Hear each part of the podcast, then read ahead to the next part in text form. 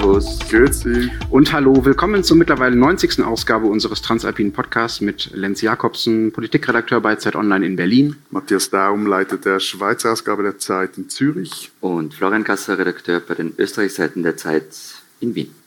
Heute mal nicht aus dem Studio in unseren Redaktionen, sondern live vom 13. Europäischen Mediengipfel in Lech am Arlberg. Vielen Dank für die Einladung. Also mit Publikum und wie immer bei Live-Sendungen mit einem bisschen anderen Setting als sonst. Ähm, und aus dem Schnee. Und aus dem Schnee. Weißt, weißt du, was Lenz war ganz hin und weg, ja, aber weil er, schuldet, Schnee sieht. Er schuldet uns immer noch das, was er uns auf der Fahrt hierher versprochen mhm. hat, dass er sich wie ein junger Hund im Schnee wälzen wird, weil er so Freude hat, dass es so viel Schnee hat. Gut, dass wir nur Audio aufnehmen. Ja, das machen wir dann nach der Sendung. Wir haben uns für heute ähm, versucht, am Titel dieses Mediengipfels zu orientieren in der Themenauswahl. Und zwar ist das, ist das Thema dieses Mediengipfels ja die zerrissene Welt radikale Entwicklung und alte Feindbilder im neuen Europa. Da steckt so viel drin, dass wir uns entschieden haben, einfach nur über die Feindbilder zu reden. Ich finde, das reicht für einen Vormittag. ähm, wir wollen darüber reden, über wen in unseren Ländern am, am meisten und am liebsten geschimpft wird, wer als Feindbild früher mal taugt und wer jetzt als Feindbild taugt, was sich daran geändert hat, was vielleicht am Feindbild Brüssel dran ist, dazu dann auch später mehr mit unserem Gast. Und ja, äh, ob es Feindbilder überhaupt braucht. Und in dem Zusammenhang wollen wir auch ein bisschen über Patriotismus reden. Inwieweit hat Patriotismus in unseren Ländern was mit Abgrenzung nach außen zu tun? Worauf sind Österreicher, Schweizer, Deutsche eigentlich stolz? Kann man darauf, auf was kann man stolz sein? Lass uns mal mit dem aus meiner Sicht als Deutscher sehr naheliegenden Anfang, Florian Matthias. Wie schlimm findet ihr, ihr Österreicher, ihr Schweizer, eigentlich noch die Deutschen? Taugen wir noch als Feindbild für euch? Ich habe dich vermutlich viel zu lieb gewonnen, als dass das noch funktionieren wird. Nein, aber ich habe mir ich habe mir ehrlich gesagt lange die Frage gestellt, ob ich ehrlich antworten soll auf diese Frage oder nicht. Das beunruhigt mich ein bisschen, dass ich ein bisschen nachdenken muss. Nein, also ich würde es ja nie so offen erzählen und alles, was am Bike passiert, bleibt ja am Bike, also bitte nicht weiter erzählen. Also ich, ich ertappe mich selber manchmal bei so einer völlig irrationalen Vorverurteilung von Deutschen. Ganz offen und ehrlich. Also wenn ich zum Beispiel im Auto sitze und durch Innsbruck fahre, und am Südring, das ist so die südliche Umfahrung der Stadt, am Deutschen See, dann denke ich mir so, das ist garantiert ein Vignettenflüchtling. ein Schwabe oder so. Nicht? Ähm, ich Was zum Teufel ist ein Vignettenflüchtling? Vignette ist die Maut in Österreich. Ja, das ist schon, aber wieso Flüchtling? Ja, weil er nicht auf der Autobahn fährt, ah, sondern über die Landstraßen nach Deutschland, damit er das nicht zahlen muss. Ähm, und ich habe dann immer sofort ein schlechtes Gewissen, so drei Sekunden drauf. Ähm, Aber es tut auch gut, oder? Also ein bisschen Impulsabbau. Es tut eben nicht gut wegen einem schlechten Gewissen eben danach, weil es ist ja eigentlich völlig deppert. Also dieses österreicher-deutschen Ding, das ist aber offenbar total tief einpflanzt. Und am meisten hat uns ja immer aufgeregt von dem Ganzen, wir arbeiten uns da irgendwie so eifrig und innig an dem Piefke ab und wir sind euch aber völlig wurscht. Also das ist ja überhaupt das Schlimmste. Ähm, aber ähm, ich finde schon, es ist über die Jahrzehnte stark zurückgegangen. Also, wenn du jetzt sagst Feindbild, was ja schon ein starkes Wort ist, also ich glaube, der Tag der Deutsche in Österreich eigentlich nicht mehr. Ich meine, das, das, Schlimmste für uns ist, dass ihr uns immer so herzig, beziehungsweise wir dann jeweils so süß findet. Ja, da, also ich persönlich fast die Wände hoch. Ähm, und, äh, aber ich, ich bin jetzt nicht so streng. Ich, wie Florian das jetzt das irgendwie ein schlechtes Gewissen machen würde. Weil ich finde, Feindbilder soll man auch so in einem gewissen Maß auch pflegen. Das, das ist auch für die einige Psychohygiene gar nicht so schlecht. Also man sollte sich da irgendwie abhaben. Ja, doch, ich finde, das, das passt schon. Ja. ja das, ich finde das halt, das bei den Deutschen, das ist so 80er Jahre, oder? Also das ist wie Synthie-Pop.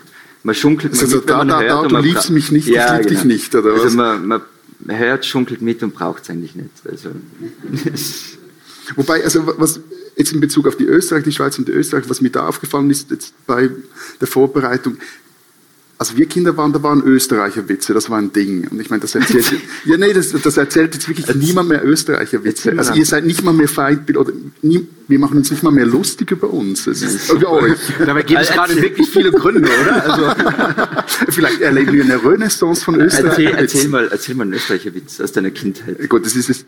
Damit habe ich jetzt ja gerechnet. Und ich habe ja. recherchiert für dich einen richtig schlechten Österreicher Witz gefunden. Also ich muss das ablesen, weil das sonst, ich kann mir keine Witze behalten. Also der österreichische Regierungschef besucht den Schweizer Bundespräsidenten, um sich über all diese Österreicher Witze zu beschweren, die man sich eben in der Schweiz erzählt. Und da sagt ja, man könnte auf die Idee kommen, alle Österreicher seien dumm sagt der Österreicher. Dann meint der Schweizer, ja, du solltest das nicht so ernst nehmen. Es handelt sich ja nur um Witze und nicht um Tatsachen. Und es gibt im Fall auch dumme Schweizer. Also schau, ich zeige es dir gleich. Da geht er zu seinem Chauffeur und sagt, fahren Sie bitte zu mir nach Hause und sehen Sie nach, ob ich dort bin.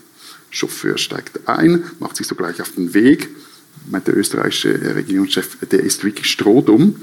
Der könnte doch auch hier in die Telefonkabine benutzen zu dir nach Hause telefonieren. Telefonkabine. Ich sagte ja, es erzählt niemand mehr Österreicher Witze.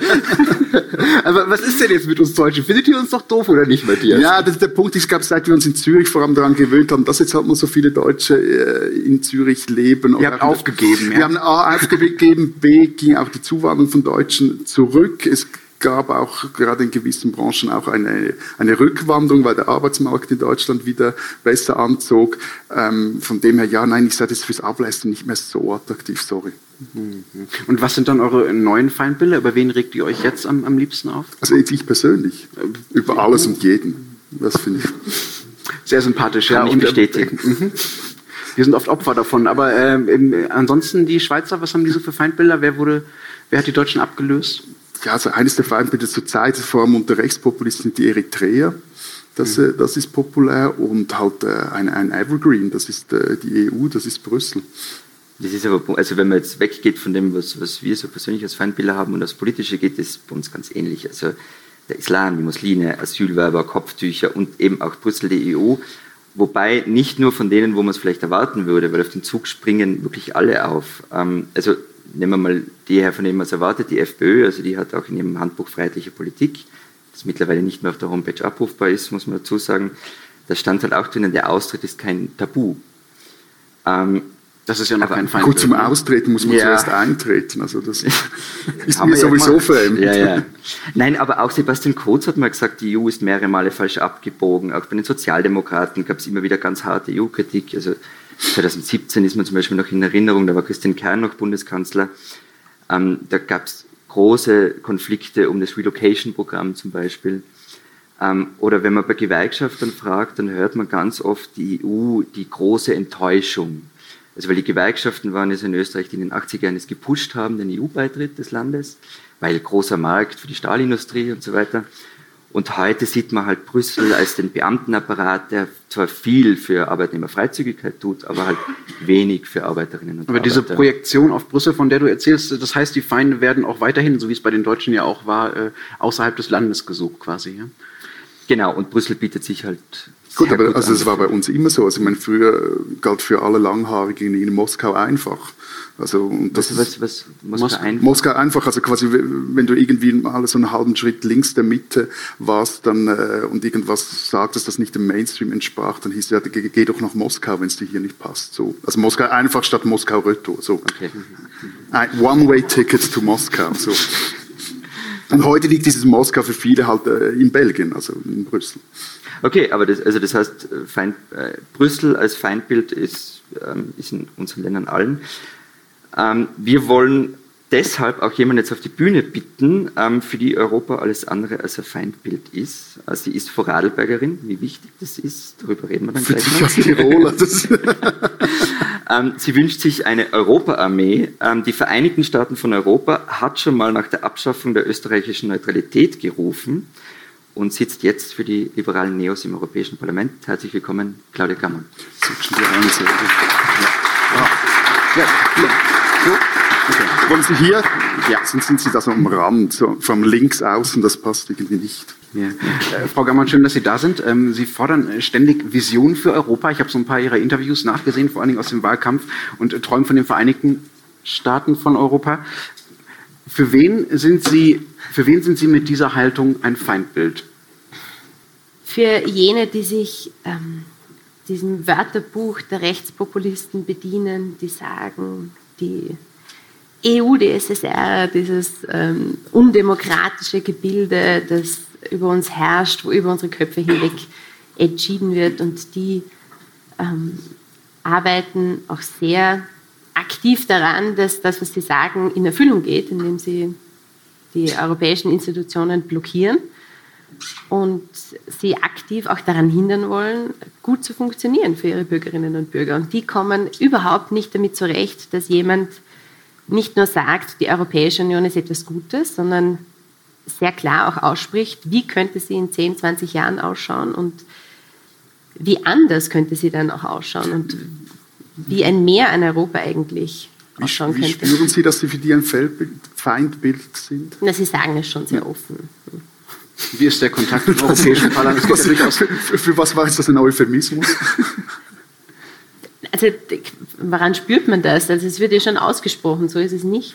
Spüren Sie das auch im Europäischen Parlament? Wie ist da der Kontakt zu den Abgeordneten der EU-kritischen bis EU-feindlichen äh, Fraktionen? Ähm, das ist eigentlich kein intensiver Kontakt. Die sind ein wenig abgeschottet im, im Europäischen Parlament. Ich glaube auch aus, aus deren Wunsch heraus, dass sie da nicht besonders aktiv partizipieren. Es ist aber auch so, dass man sich zu Beginn der Periode haben sich die quasi demokratischen Kräfte im EU-Parlament auch darauf geeinigt, dass man mit dieser rechten Fraktion ähm, eigentlich nicht zusammenarbeiten möchte. Meinen Sie damit auch die Orban-Fraktion, also die Fraktion mit den Abgeordneten der Fidesz?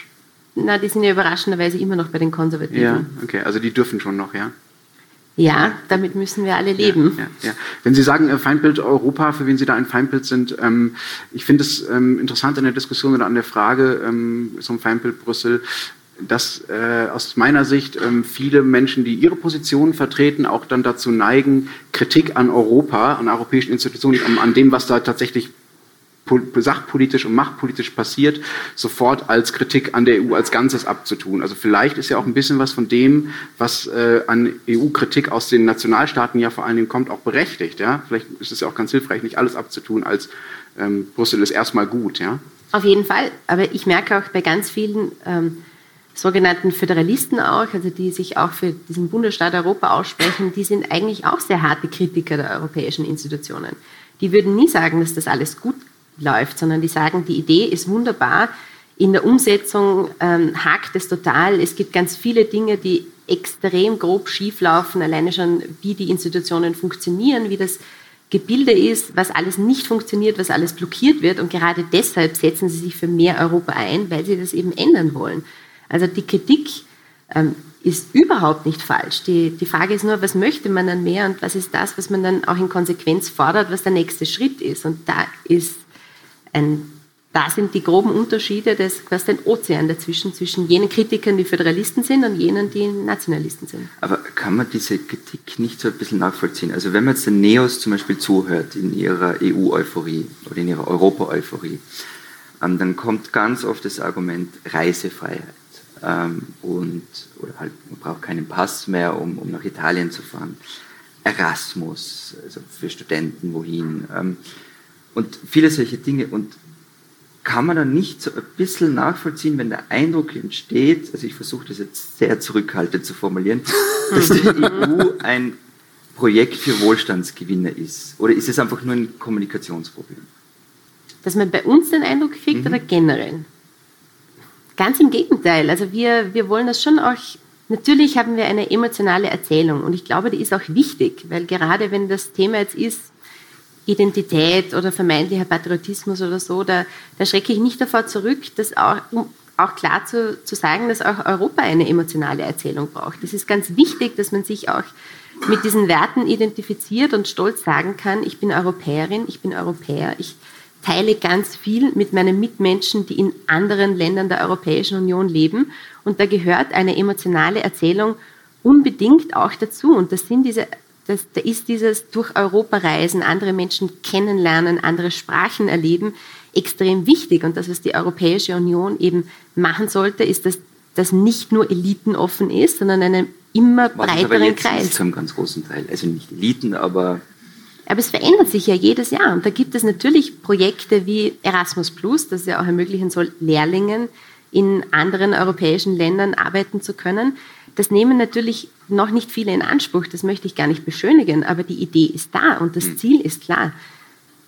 Es hakt halt auch manchmal daran, dass in, in Brüssel Ideen entstehen, das wäre doch total toll, schicken wir die Lehrlinge durch Europa und das dann im Nationalstaat in der Umsetzung sich als wesentlich schwieriger zeigt schlussendlich. Und dann ist die Idee halt nur so halb gut umgesetzt worden. Das Bequeme am äh, Feindbild Brüssel ist ja auch, dass es als Projektionsfläche für einfach alles dient, was in der nationalen Politik nicht so gut funktioniert. Also wenn irgendwas äh, nicht gut läuft, kann man sagen, ja, daran ist Brüssel schuld, weil im Zweifelsfall äh, der Großteil des Publikums oder der Wähler eh nicht genau versteht, ähm, wer jetzt für was da wie Verantwortung trägt und wie vielleicht auch die nationalen Regierungen in Brüssel mit abgestimmt haben, äh, wenn es um, um bestimmte mhm. Themen ging. Also das äh, Brüsseler Feindbild funktioniert sehr praktisch für die nationale Politik. Ist das andersrum auch so? Sie waren vorher Abgeordnete in Wien, jetzt sind Sie in Brüssel ist, und in Straßburg. Ist jetzt Wien für Sie das neue Feindbild aus Brüsseler Sicht? Hm. Als Vorarlbergerin war Wien immer schon mein Feindbild. ähm, Führen Sie jetzt das mal etwas aus.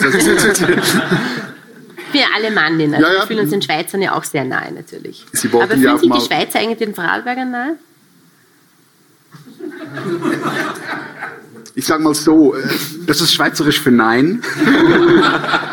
Wir fühlen uns gebauchpinselt, dass die Vorarlberger so im regelmäßigen Abstand sich zur Schweiz bekennen und auch sogar der Schweiz beitreten wollen. Aber wie bei allen Dingen, wir bleiben dann lieber unter uns. Es ist ja auch kein Ostschweizer. Nein. Hm wie man hört. Aber Wien, welche Rolle spielt jetzt, also wie hat sich Ihr Blick auf die österreichische Politik verändert, seitdem Sie in Brüssel sind? Ich glaube, gewusst hat man immer schon, wie das abläuft, aber das ist ja gar nicht so Wien in diesem Fall das Feindbild, sondern natürlich für die, für die Europaabgeordneten ist es natürlich dann sehr klar der Unterschied innerhalb der Institutionen, Parlament, Kommission und Rat. Der Rat ist der, der alle haben so tolle Ideen und sie wollen da quasi Berge versetzen und dann kommt der Rat. Und der will dann einfach nicht mitmachen und der will ihnen ihren Erfolg und diese europäische Vision einfach nicht gönnen und die kommen dann immer her mit ihren Partikularinteressen und dann blockieren sie und Veto und überhaupt und der Rat. Und der Rat ist natürlich Wien, aber der Rat ist auch Berlin und der Rat ist Paris und der Rat sind dann auch irgendwie wieder alle und eigentlich sind wir alle der Rat, weil jeder kommt aus irgendeinem Mitgliedstaat und ich nicht. Ja, ja, eh. Ne? Das ist ja jetzt natürlich ganz kommod. Ähm, ja, aber na, natürlich ist das so. Das heißt aber nicht unbedingt, dass immer nur der Standort den Standpunkt bestimmt, weil man hat ja auch vorher schon gewusst, wie das, wie das funktioniert, diese Systematik. Mhm. Also Sie, hat Sie etwas überrascht daran, wie die Systematik funktioniert, als Sie jetzt nach Brüssel gegangen sind? Was, was war neu für Sie? Was, was hätten Sie so nicht erwartet? Hm. Nein, nein, man hat halt seine Vorstellungen, wie das EU-Parlament so ist und ist dann ein wenig überrascht davon, ähm, wie, was es für eine eigene Art zu leben und zu arbeiten dort ist, wenn man natürlich abgekapselt ist. Brüssel ist an sich eine schöne Stadt, aber dieses EU-Viertel hat einen, eher einen eigenen Charme. Man könnte es auch so ein Technokraten-Ghetto nennen, wo man auch selten rauskommt und alle sind auch dort und viele wohnen auch dort und dann geht man halt drumherum, geht man essen und trifft sich dort und ähm, so die echten Brüsseler, die, die lernt man ja eher weniger Ich glaube, dass, auch das, dass auch das zum Feindbild äh, Brüssel beiträgt, ne? dass, dass viele Leute genau äh, das äh, mit kritischen Augen sehen, dass da Menschen in einer, in einer, in einer ziemlichen Politblase, in einer Technokratenblase unter sich bleiben. Aber da kommen wir vielleicht noch gleich noch zu, was Feindbilder auch mit Milieus zu tun haben, mhm. was sich da verändert hat. Weil Matthias vorher gerade gesagt hat, dass ihn das ja alles nicht tangiert und nicht die Schweiz ändert. Ähm, ich liege ihm ja ständig in den Ohren, dass die Schweiz endlich der EU beitreten soll. Ah, das wäre schon schön. Ja, so zusätzlicher Nettozahler. Das Sie wirklich schön? Ja. Moment. Viel Spaß, ja? Ja, nein, ich finde ich find das auch so, zusätzlicher Nettozahler. Also, man kann man immer brauchen. Ähm, was ich ihm aber dann nicht dazu sage, ähm, was ich ihm auch nie sagen würde, ist, mir fallen wenn ich ehrlich darüber nachdenke, nicht so viele Argumente dafür ein, warum sie das tun sollten. Also Friedensprojekt Europa, man, die haben sich aus zwei Weltkriegen rausgehalten. Also hm, Wohlstand haben sie selber, Freizügigkeit haben sie sich irgendwie ausverhandelt. Also kann man denen echt guten Gewissens sagen, sie sollen beitreten? Ja, das haben dann die Schweizer zu entscheiden, ob das. Nein, nein, wir empfehlen ihnen das. Aber sie wollen es ja haben. Ich glaube, aus unterschiedlichen Gründen. Ähm, ich, ich finde ähm, find das demokratische Modell in der, in der Schweiz wahnsinnig spannend. Ich glaube, das wäre unglaublich toll, wenn man das näher an der Europäischen Union hätte, damit auch andere europäische Staaten das vielleicht auch stärker Ja, aber das ist, warum wir wollen, dass sie beitreten. Naja, warum geht's? Also es geht ihnen ja, das ist jetzt meine Behauptung, Entschuldigung, meine Behauptung ist, dass es ihnen nicht deshalb so gut geht, weil sie nicht in der EU sind, sondern dass es ihnen deshalb so gut geht, weil sie sich in vielen einzelnen Verträgen ähm, gute. Vorteile herausgearbeitet haben, weil wie, wie, wie soll denn das sonst gehen? Ein Land mitten in der EU ist nicht dabei, aber es funktioniert trotzdem. Das liegt daran, dass es eigentlich doch sehr nahe an der EU ist. Muss ich darauf antworten? Ja, ja, unbedingt. Ja. Man könnte das Rosinenpicken halt auch als eine gute Verhandlungskunst äh, darstellen. Ja, ja. Aber würden Sie jetzt, was haben Sie das Gefühl, wäre das jetzt noch, ja? Glauben Sie nicht, dass es in der Schweiz auch vielleicht ein paar bereuen, dass man den Beitritt zur EWR nicht geschafft hat? Jein. Vielleicht. Äh, also jetzt, ich, was ich sagen kann, dass jetzt nicht wirklich eine Option mehr ist weil es jetzt der, der eher so das, das Schlechte aus beiden Welten ist, was man jetzt mit diesen bilateralen Verträgen, die die Schweiz hat, wie auch so eine 50-50-Lösung ist und wenn, dann sehr wahrscheinlich eher irgendwann in einer fernen Zukunft mal irgendeine Diskussion, Sie merken, ich werde sehr neblig, äh, über einen Vollbeitritt äh, zur ich Union. Ich habe immer noch kein Argument dafür gehört übrigens, also Schweiz ja, EU. Es gibt keins, oder? Also wir haben jetzt zumindest keins gefunden aktuell. Na, natürlich immer, man, ist, man hat gemeinsam immer mehr Möglichkeiten und auch die Schweiz als Wirtschaftsraum würde natürlich wesentlich mehr hebeln können, wenn sie ein Mitglied der Europäischen Union wäre. Das steht ja überhaupt nicht zur Debatte. Natürlich würde das Vorteile bringen. Also muss man gar nicht darüber diskutieren. Das ist dann eher so eine atmosphärische okay, Frage okay. vielleicht. Nee, es, also es gibt ja schon dann auch gewisse Nachteile. Es ist bis jetzt ja wirklich unklar, was, was, denn, was denn zum Beispiel mit den ausgebauten Volksrechten passieren würde, ob das politische System, wie wir es jetzt kennen, wirklich kompatibel ist mit dem europäischen System. Diese Fragen sind nach wie vor offen. Und, aber ein Punkt wird sein, wie so häufig bei Entwicklungen in der Schweiz, dass es halt dann über Druck läuft. Und also zurzeit, Sie haben ja kürzlich gerade eine Schweizer Delegation in Straßburg empfangen. Es gibt ja da dieses Rahmenabkommen, das so in der Schwebe ist, oder beziehungsweise es liegt auf dem Tisch, aber in der Schweiz zumindest will es niemand so richtig anfassen. Ähm, und wenn da die Entwicklung so ist oder die Drohungen wahrgemacht werden seitens der EU, dass man nach und nach die, diese bilateralen Verträge zu leeren Verträgen oder quasi juristischen Hüllen lassen, machen will, weil man sie nicht mehr updatet etc., da entsteht dann natürlich schon ein Druck, der auch wieder Bewegung erzeugen könnte. Nur ist dann wiederum die Frage, wer hat ein Interesse an diesen bilateralen Verträgen? Und das ist dann nicht nur die Schweiz, sondern ist sehr wahrscheinlich auch die EU. Ja, natürlich hat die Europäische Union auch ein Interesse daran, dass die Verbindung zur Schweiz und die Zusammenarbeit besser funktioniert, dass man irgendwann zum Abschluss dieses Rahmenabkommens kommt. Aber ich traue mich zu sagen, dass die Schweiz schon ein größeres Interesse daran hat, dass das gut zu Ende geht, nicht? Hm. Vielleicht müssen wir den, den, äh, die Frage, äh, ob die Schweiz in 5, in 10 oder in 100 Jahren der EU beitritt. Ich habe aber noch eine andere Frage, dann noch was nachher. Ja. Sie haben vorhin nämlich gesagt, dass Sie gerne die Schweiz dabei hätten. Jetzt haben Sie ja eben diese Schweizer mhm. Parlamentarier getroffen. Hätten Sie die wirklich gerne dabei? Weil mir hat mal in, in, in Brüssel jemand gesagt, äh, also aus der äh, europäischen Politikszene, so richtig gern dabei, ja, eigentlich schon, aber ehrlich gesagt sei auch ganz okay, dass die irgendwie außen vor sind, weil das Problem bei den Schweizern sei, dass sie sich an alles, was man dann abmacht und all diese Regeln etc. auch wirklich halten. Also das sei so, man, man, hätte da so Stre würde da wie so Streber reinholen und das sei die Vorstellung doch recht unangenehm, das könnte sehr anstrengend werden. Sie kennen ja diese hm. Schweizer Parlamentarier. Das, das ist, finde ich, eine total interessante These, weil das ist natürlich hm, da, da, muss ich dann vielleicht länger darüber sinnieren, weil es ist ja schon so, dass natürlich einige Regelungen in der Europäischen Union schon auch auf den Gedanken aufbauen, dass man dann noch ganz viel Spielraum hat in der nationalen Umsetzung. Und das, das dann wäre dann interessant, wie das, wie das dann in der Schweiz funktionieren würde. Nein, ganz im Gegenteil. Erstens einmal finde ich, dass die Schweiz bei vielen, bei vielen Themen immer so einen erfrischend pragmatischen Zugang hat, dass sie eine ganz lebendige Demokratie auch hat und dass man sich das oft öfter als Beispiel hernehmen sollte, um, um, der, um dieser europäischen Diskurs Sepsis irgendwie entgegenzutreten. Und ich weiß, dass es in der Schweiz auch immer wieder mal ähm, auch immer wieder schwieriger geworden ist in den letzten Jahren, wie man das natürlich bei uns auch kennt. Aber es ist immer noch jedes Mal, wenn über eine Initiative abgestimmt wird und man schaut in Schweizer Fernsehen rein, bin ich immer ganz verwundert, wie, ruhig, besonnen und Sie wirken aber Ja. nur so wegen der Sprache auch. Also das kommt schon auch dazu, oder? Aber im Gegensatz zu also Gaumann, vielleicht bin wie ich- wir Das sprechen. ist wahr. das stimmt, ja.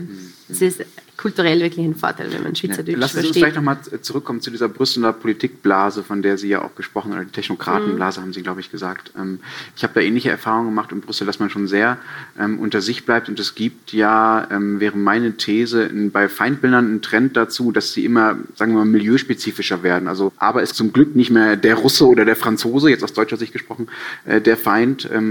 Aber es gibt andere Feindbilder zumindest. Also es gibt den Müsli essenden Öko aus dem Prenzlauer Berg in Berlin. Ähm, es gibt aber auch den SUV-fahrenden Pendler aus Baden-Württemberg. Ja? Also da, da werden quasi private Verhaltensweisen zu Feindbildern gemacht und dann hingestellt und darauf werden dann Dinge projiziert. So, da, da ist die Brüsseler Blase ja ein Teil davon. Ist Ihnen das lieber, wenn die Feindbilder so konstruiert sind, als wenn es noch diese nationalen Feindbilder gibt, über die wir, die es vielleicht vor 100 Jahren noch gab oder vor 50 Jahren? Ich glaube schon, dass es die immer noch gibt. Das ist jetzt halt, wird halt neu vermischt in, in Identitätspolitik, was dann auch alles hineininterpretiert Mhm. wird. Ich glaube, es ist prinzipiell einfach nicht gut, Menschen irgendeiner Gruppe zuzuordnen und ihnen Aber wir können ja nicht anders. Ne? Also es ist ja eine kognitive Eigenschaft, dass wir, um Realität zu vereinfachen, Dinge kategorisieren müssen und damit auch Menschen irgendwie. Ja, aber ich habe ja auch die kognitive Fähigkeit, mit dem bewusst zu sein und auch irgendwie aktiv damit umzugehen und zu probieren, sich nicht durch diese Vorteile leiten zu lassen. Aber, aber, aber, aber, aber kommt Ihnen nie die Galle hoch, wenn Sie ganz bestimmte Leute oder Menschenschläge, mit denen zu tun haben, sehen etc.? Ja klar. Bei wem? Darauf haben wir jetzt eine halbe Stunde hingearbeitet. Ja, natürlich. Ich meine, das ist eben wie bei den, wie bei den Rechten im EU-Parlament. Die sind ja wie quasi die, die, die fraktionsgewordenen Online-Trolle. Die haben dort einfach nur das Ziel, die Sachen zu blockieren, äh, Zeit zu schinden, unneidig zu sein und, und wirklich, weil die haben ja kein Interesse daran, dass das Haus, das EU-Parlament gut funktioniert, dass es gute Arbeit leistet, dass es zu guten Ergebnissen kommt, weil sie ja beweisen wollen, dass die EU nicht richtig funktioniert. Und dadurch arbeiten sie ja auch aktiv dagegen. Und natürlich ist das unmöglich. Und das hat sich gezeigt bei der ersten Sitzung in dieser Periode. Da wurde die Hymne gespielt. Das war eigentlich sehr schön, sehr emotional. Und die Abgeordneten äh, der, der Brexit-Partei haben sich einfach alle umgedreht. Und jetzt kann man sagen, ja gut, das ist alles nur Symbolik. Das hat so viele Leute so mitgenommen, weil die haben gesagt, das ist ein schöner Moment. Das ist quasi die Konsequenz einer Wahl, an der so viele Menschen teilgenommen haben wie, wie noch nie. Und, und die drehen sich einfach um und wollen sich nicht einmal die Hymne anhören. Und das ist so, also da waren viele so richtig empört und das hat einige mitgenommen. Und da denkst du dir echt, was, Sie- was ist mit denen? Haben Sie einen persönlich politischen Lieblingsfeind? Hm. Oder Feindin? Ich muss sagen, ich hatte, ähm, wir sind im, im Nationalrat neben den Sozialdemokraten gesessen und die mag ich eigentlich schon ganz gern, muss ich sagen. Aber so im Sinne von, man ist sich total uneinig inhaltlich, aber ich finde, es sind total kommode Leute. Also gut, die gibt es ja auch bald nicht mehr in Österreich, wenn Sie so weitermachen. Das hat es jetzt so braucht, oder? Und Ja, das Rechten? Das ist halt immer so, ich meine, es gibt so, es gibt, es gibt so Einzelne, wo man merkt, die sind natürlich persönlich ganz Ich formuliere es vielleicht mal anders, jetzt mal ja. so aus Schweizer Optik. Was Okay. ich nicht verstehe, was, was auch aber, ich glaube, mein Unverständnis die anderen beiden so mäßig teilen, weil in Deutschland auch so eine große Faszination für diese Figur ist, in Österreich sowieso, weil sie den jeweils, also diese Figur jeweils mit äh, Bombenresultaten wählen. Sebastian Kurz. Taugt der zum Lieblingsfeind oder nicht? man kann sich schon ganz gut an dem abarbeiten, wenn man in der Opposition ist. Aber da ist ja ein wenig wie Teflon, da haftet dir nichts an und daher wahrscheinlich nicht. Also ein, ein guter politischer Feind, mit dem kann man sich ja reiben. Also Weil in der Reibung entsteht ja dann die Hitze und der Spaß an der Politik und auch dieses, diese Auseinandersetzungen, das geht mit Sebastian Kurz gar nicht so gut. Das ist dann nur noch nervig. Das haben jetzt Sie gesagt. Ja, ja. Ja, lassen wir das so stehen. Aber kommen wir noch mal zurück zu dieser alten Feindbilder-These, weil du gesagt hast, ähm, es gibt jetzt eben die neuen und diese Milieuunterschiede. Die Frage ist doch, war es früher besser?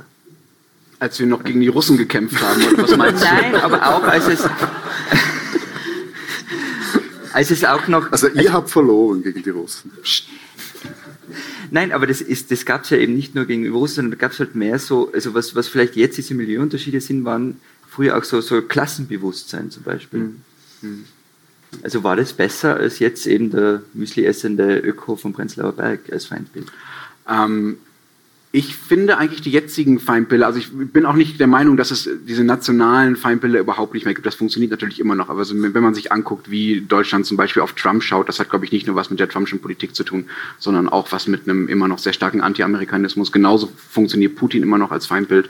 Ähm, also auch wenn es dafür auch gute Gründe da ja. Ähm, ich glaube, diese, dass diese kleineren Feindbilder, diese Milieu-Feindbilder oder diese ähm, sozialen Feindbilder, dass die deshalb ein bisschen besser sind, weil die erstens nicht so anknüpfungsfähig sind für Nationalismus. Also man kann darauf einfach schlecht Kriege aufbauen, wenn man den, den Müsli essenden Öko aus dem Prenzlauer Berg nicht mag.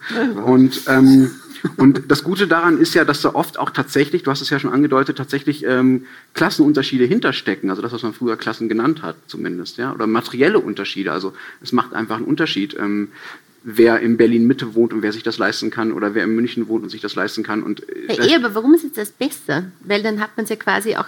Weil man, damit, weil man damit tatsächliche politische Konflikte thematisiert, die thematisierbar sind. Also zu sagen, die Franzosen sind, äh, sind unsere Erzfeinde, gegen die müssen wir jetzt kämpfen, ist ja sozusagen nicht politisch produktiv, ganz im Gegenteil. Es kann aber politisch produktiv sein, darüber zu reden, es kann politisch produktiv sein, darüber zu reden, warum eigentlich die Menschen, die in, in den Innenstadtbezirken von München wohnen, so ein anderes Leben leben und warum die sich das leisten können können und die Leute, die auf dem Land wohnen, das eben nicht mehr leisten können. Ja? Also, die einen essen Müsli und die andere Frösche. Also das ja, okay, ja.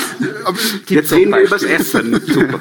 Nein, also ich glaube, dass da ähm, dass da politische Konflikte dran ausgetragen werden können, teilweise. Wenn man bewusst, wie Sie sagen, bewusst mit diesen, mit diesen Kategorisierungen umgeht, ja, dann werden auch Interessengruppen sichtbar. Ja, aber besonders erfolgreich funktioniert diese Auseinandersetzung dann ja auch nicht. Ja, weil das stimmt. Dieses Thema, das man dann hat, und das ist schon etwas, was man aus Brüssel gesehen vielleicht noch einmal offensichtlicher wird und noch schwieriger im Umgang, ist schon auch diese Unterschiede, die man zwischen städtischer und ländlicher Bevölkerung mhm. hat. Und da kommen ja auch ganz viele dieser identitätsstiftenden Vorteile her, mit denen, mit denen, die man auch dann publizistisch, publizistisch äh, bis zum Ende ab, sich daran abarbeitet.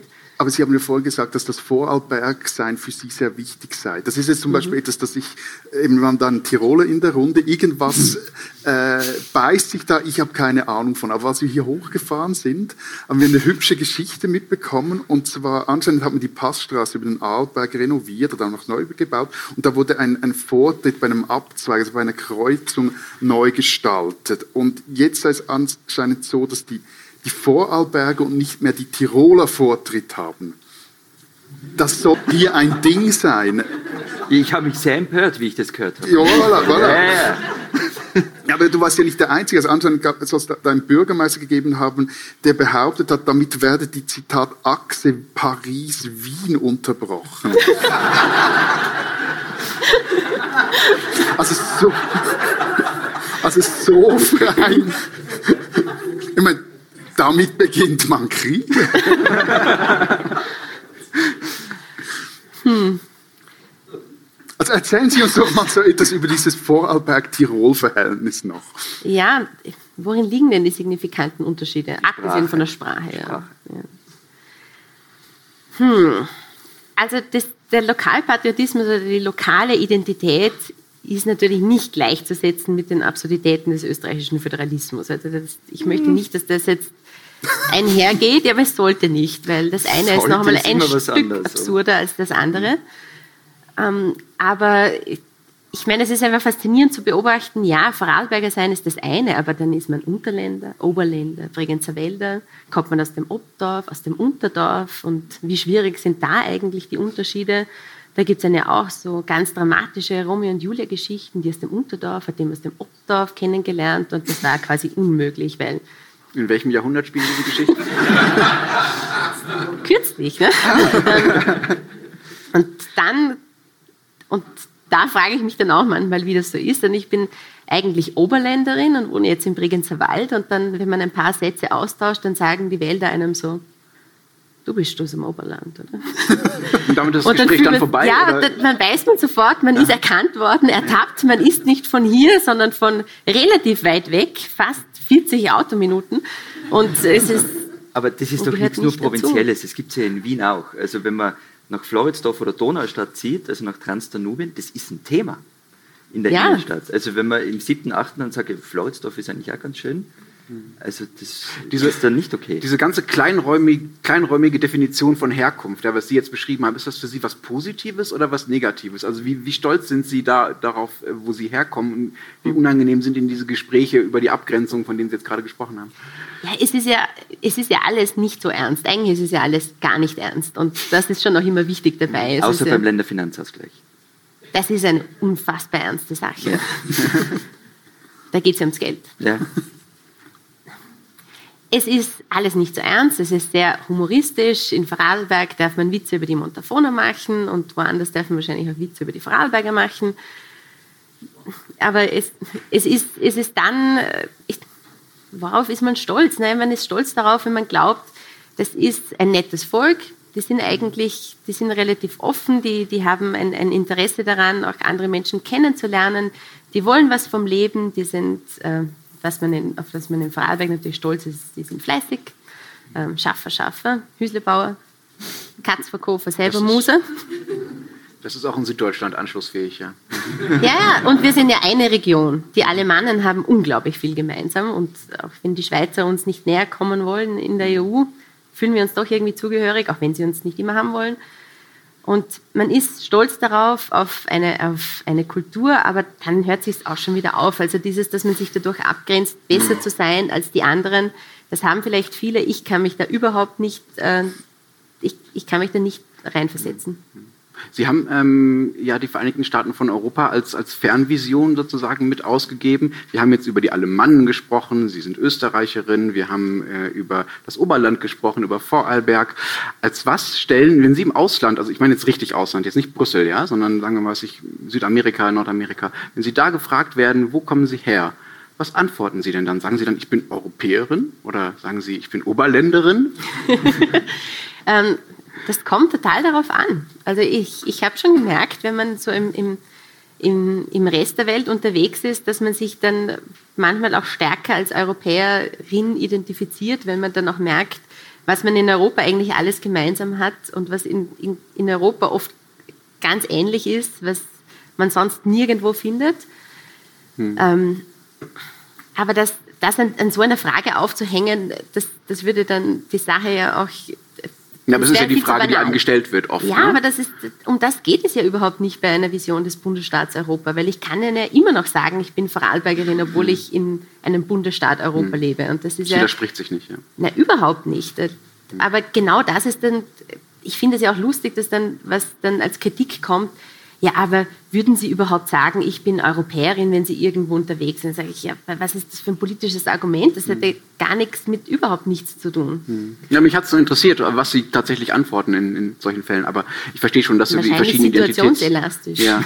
Situationselastisch ist eh immer gut. Das ja. des Wort bei uns, das können wir mal aufklären, woher das kommt. Aber weil wir von Stolz geredet haben, von Nationalstolz. Ähm, es gab im EU-Wahlkampf ein recht bemerkenswertes ZIP-2-Interview. Ähm, und da ging es um die Frage, ob die österreichische Neutralität überholt sei. Und da haben sie überraschend lange gezögert und nach zwölf, gefühlt zwölf, 15 Nachfragen dann irgendwann gesagt, okay, machen wir es kurz, ja. Ich vermute mal, sie wollten das eigentlich nicht sagen. Ähm, und warum eigentlich? Warum so zögerlich? Also ist diese, weil wir eben vom Stolz geredet haben, diese immerwährende österreichische Neutralität, ist das etwas, was so wichtig scheint, so eine heilige Kuh, die man sich selbst dann nicht schlachten traut, wenn man die Vereinigten Staaten von Europa fordert? Na, wir haben sie eh schon zerlegt, die Kuh. Ja, jetzt dann ja. nach 15 Nachfragen. ja, aber, aber es, war ja immer schon, es war ja de facto immer schon Neos Programm. Also so, aber die, die Frage ist halt immer, was will man, was von einem Interview übrig bleibt? Und ich möchte über europäische Politik reden, über Visionen und man weiß einfach, wenn man irgendwo hingeht und dann sagt, ja, die Neutralität, das braucht man wahrscheinlich nicht mehr, dann ist das das Thema. Und das finde ich dann auch irgendwie Aber schade. Warum ist das dann immer Thema? Also sind wir wirklich so stolz drauf, ist diese Neutralität so ein, ein starker Teil vom Österreich-Patriotismus? Ja, aber ich kann auch, auch selber ja nicht ganz nachempfinden, warum. Aber deshalb mhm. bin ich wahrscheinlich auch die falsche Ansprechpartnerin, weil ich diese Emotion bei dem Thema eben nicht empfinde. Ich merke aber auch sehr stark, dass es eine Generationenfrage ist, weil es, wenn, dann würde ich eher sagen, dass es viele jüngere Menschen auch eher nicht nachvollziehen können, woher diese Emotion aber, kommt beim Thema Neutralität. Aber ist nicht Stolz sowieso eine sehr seltsame politische Kategorie? Ja. Ihr habt damit angefangen, vorher nicht stolz sein. Nein, nein, nein, nein, aber ich werfe jetzt das mal in die Runde. Also es ist doch irgendwie seltsam, auf etwas stolz zu sein, zu dem man vielleicht, wenn überhaupt so viel, so einen, einen Mückenschiss beigetragen hat, aber sonst ja nicht, also es muss ja auch keine politische Kategorie sein. Man kann ja auch auf Dinge stolz sein, die nicht per se politisch sind und die trotzdem die Identität und die Zugehörigkeit zu einer Gruppe formen. Und wenn die jungen Österreicher wie Sie sagen, wenn das für die diese die Neutralität nicht mehr andere Themen war, also das nicht mehr so ein emotionales, äh, patriotisches Thema ist, was ist es denn dann? Gibt es da andere Topboy, andere Themen, über die äh, sich österreichischer Patriotismus definieren kann heutzutage? Gibt's überhaupt also wie gesagt, das Wort Stolz hätte ich jetzt auch nicht benutzt vorhin. Ähm, ich finde, es gibt Dinge, die man beeindruckend finden kann.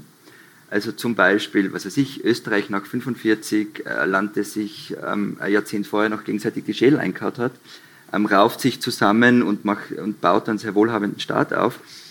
Ähm, dazu habe ich nichts beigetragen, also stolz drauf zu sein wäre ein bisschen vermessen, aber das kann man beeindruckend finden. Aber ich habe noch was anderes. Neunfach Sieg am Patschakofel, das wolltest du doch sagen. Es gab einen neunfach Sieg am Patschakofel, 98 glaube ich. Hermann Mayer Platz 1, ganz wichtig.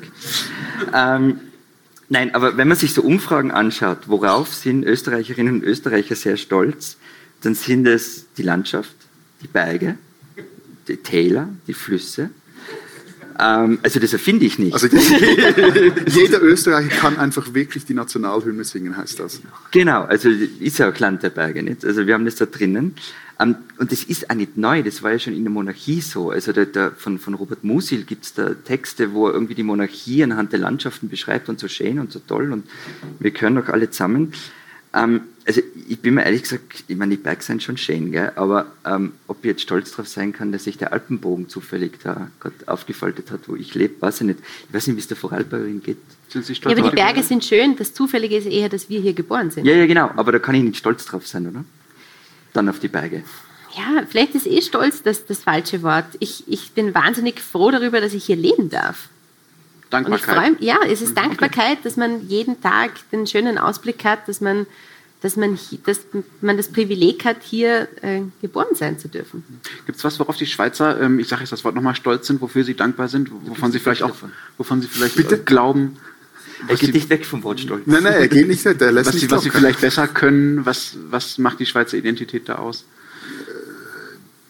Also ich glaube, ein, ein, doch ein starkes identitätsstiftendes Moment ist schon das politische System. Also das Gefühl, das merke ich auch irgendwie bei euch, ich fühle mich ja immer in dieser Runde so als Superschweizer und wenn ich dann wieder Texte schreibe oder ich mich in der Schweiz selber bewege, dann bin ich dann irgendwie näher noch irgendwie beim Nest, Nestbeschmutzer.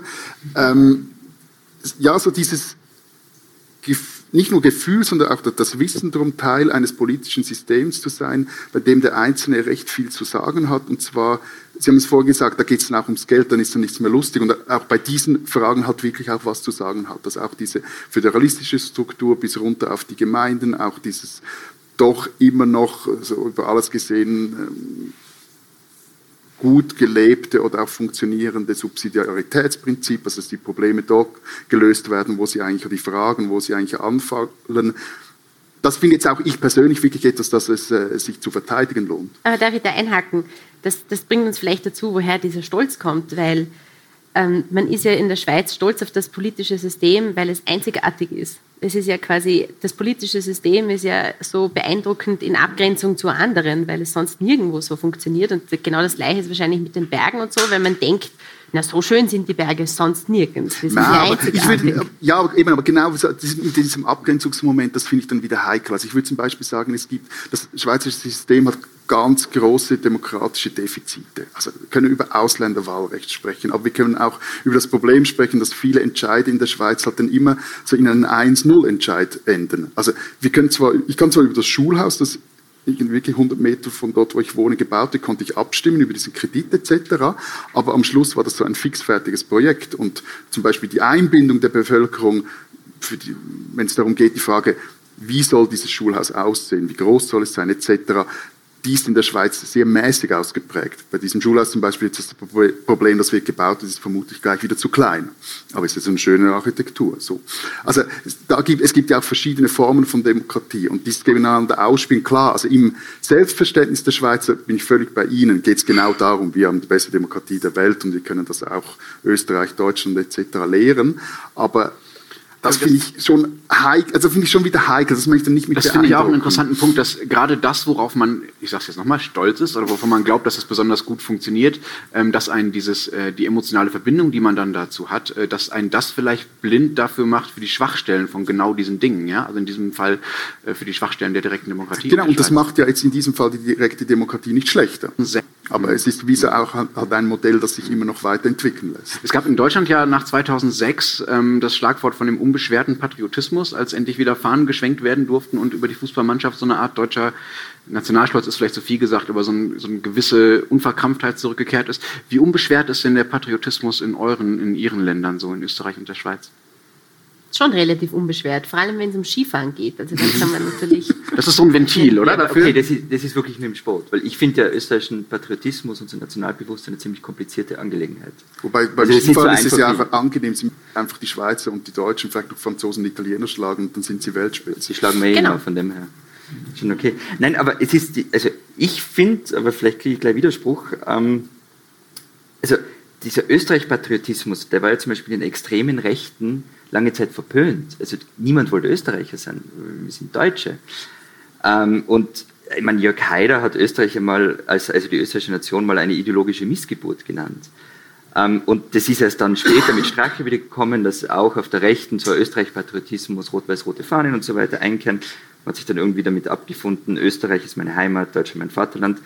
Also grundsätzlich Österreich-Patriotismus finde ich wirklich nicht so trivial ich glaube, es ist aber auch, es ist, in Österreich ist da wahrscheinlich ein Kulturpatriotismus.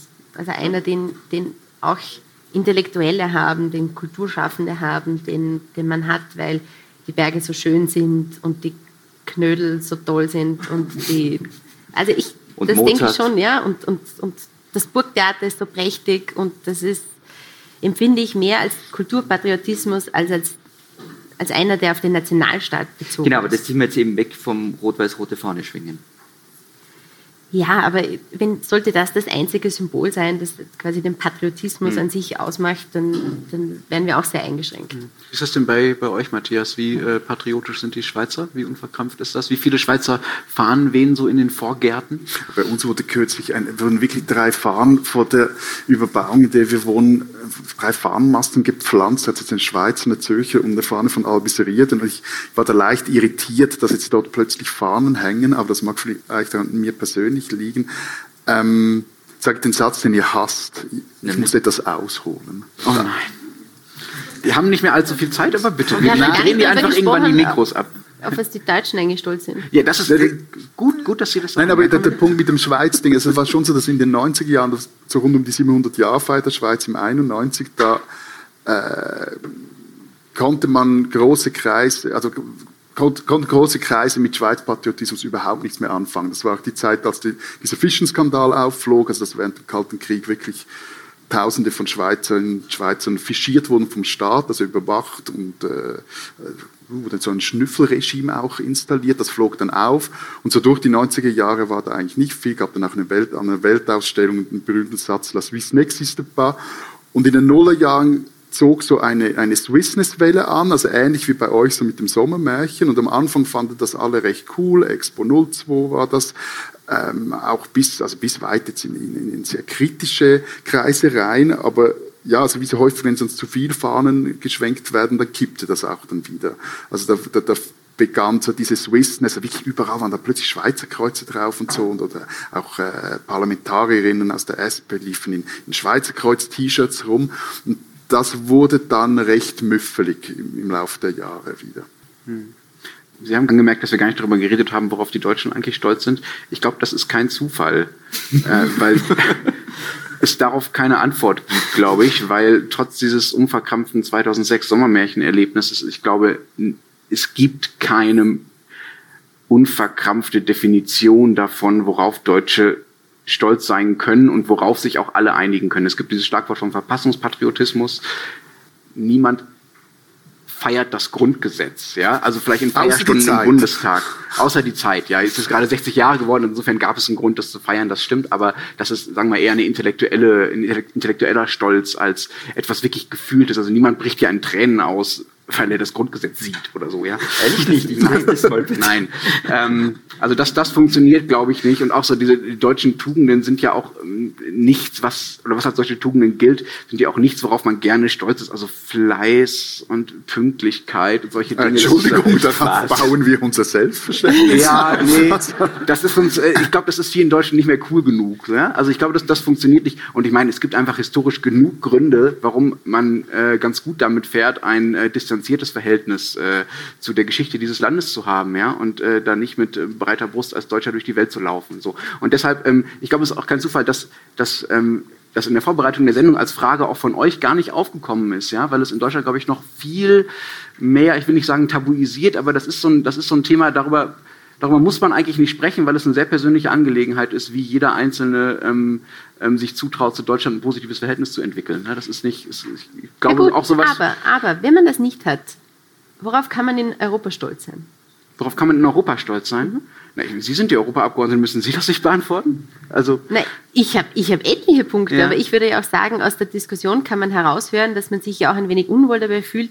Bin ich wirklich auf etwas stolz, was einfach mit meinem Nationalstaat zu tun hat? Ja. Das ist ein bisschen schräg, weil Verfassungen und so, die in Österreich, die ist zwar sehr elegant und darüber kann man reden, aber das dann wirklich. Gelernt, ja. dann, also ich glaube, genau, aber eigentlich, aber eigentlich ist das dann doch wieder ein Argument dafür, was hindert uns daran, diese europäische Identität stärker in den Vordergrund ja. zu rücken, weil wir dann glaube, genau dort unsere Gemeinsamkeiten Ich glaube, da treffen Sie einen ganz, ganz wichtigen Punkt. Ich glaube, gerade in Deutschland ist so dieser Wille, die, der beste Europäer zu sein. Und in hm. Deutschland ist ja auch die Unterstützung äh, für, die, für den Gedanken der Europäischen Föderation, den Sie ja auch teilen, äh, verhältnis, ja, verhältnismäßig aber was stark. Denn echt der kommt Schweizer daher, das Europäer? Ist, wenn also ein Nationalstaat, das fragen wir uns seit 90 Folgen. Dann wären die die allerbesten ja. Europäer. Nationalstaaten, die, die eine starke nationale Identität haben, die einen starken Patriotismus haben, haben, glaube ich, weniger das Bedürfnis, auch eine starke europäische Identität auszuprägen. Ich glaube schon, dass, mhm. das, dass es da so ein Trade-off gibt. Ich glaube, es gibt, es ist kein Zufall, weil, der, weil es sozusagen dem, den, dem Plan,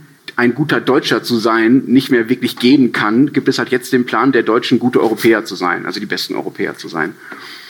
Ja, aber das ist dadurch, dadurch beantwortet sich ja auch wieder die Frage, ist es so weit weg? Mhm. Ein europäischer Bundesstaat? Ich glaube nicht, weil es zeigen ja auch in diesem Fall die Daten, auch wenn die Medien das Entschuldigung, viel lieber hätten, wenn man sagen kann, alle schimpfen überall über die EU und das ist quasi der, der Nationalismus ist am Vormarsch.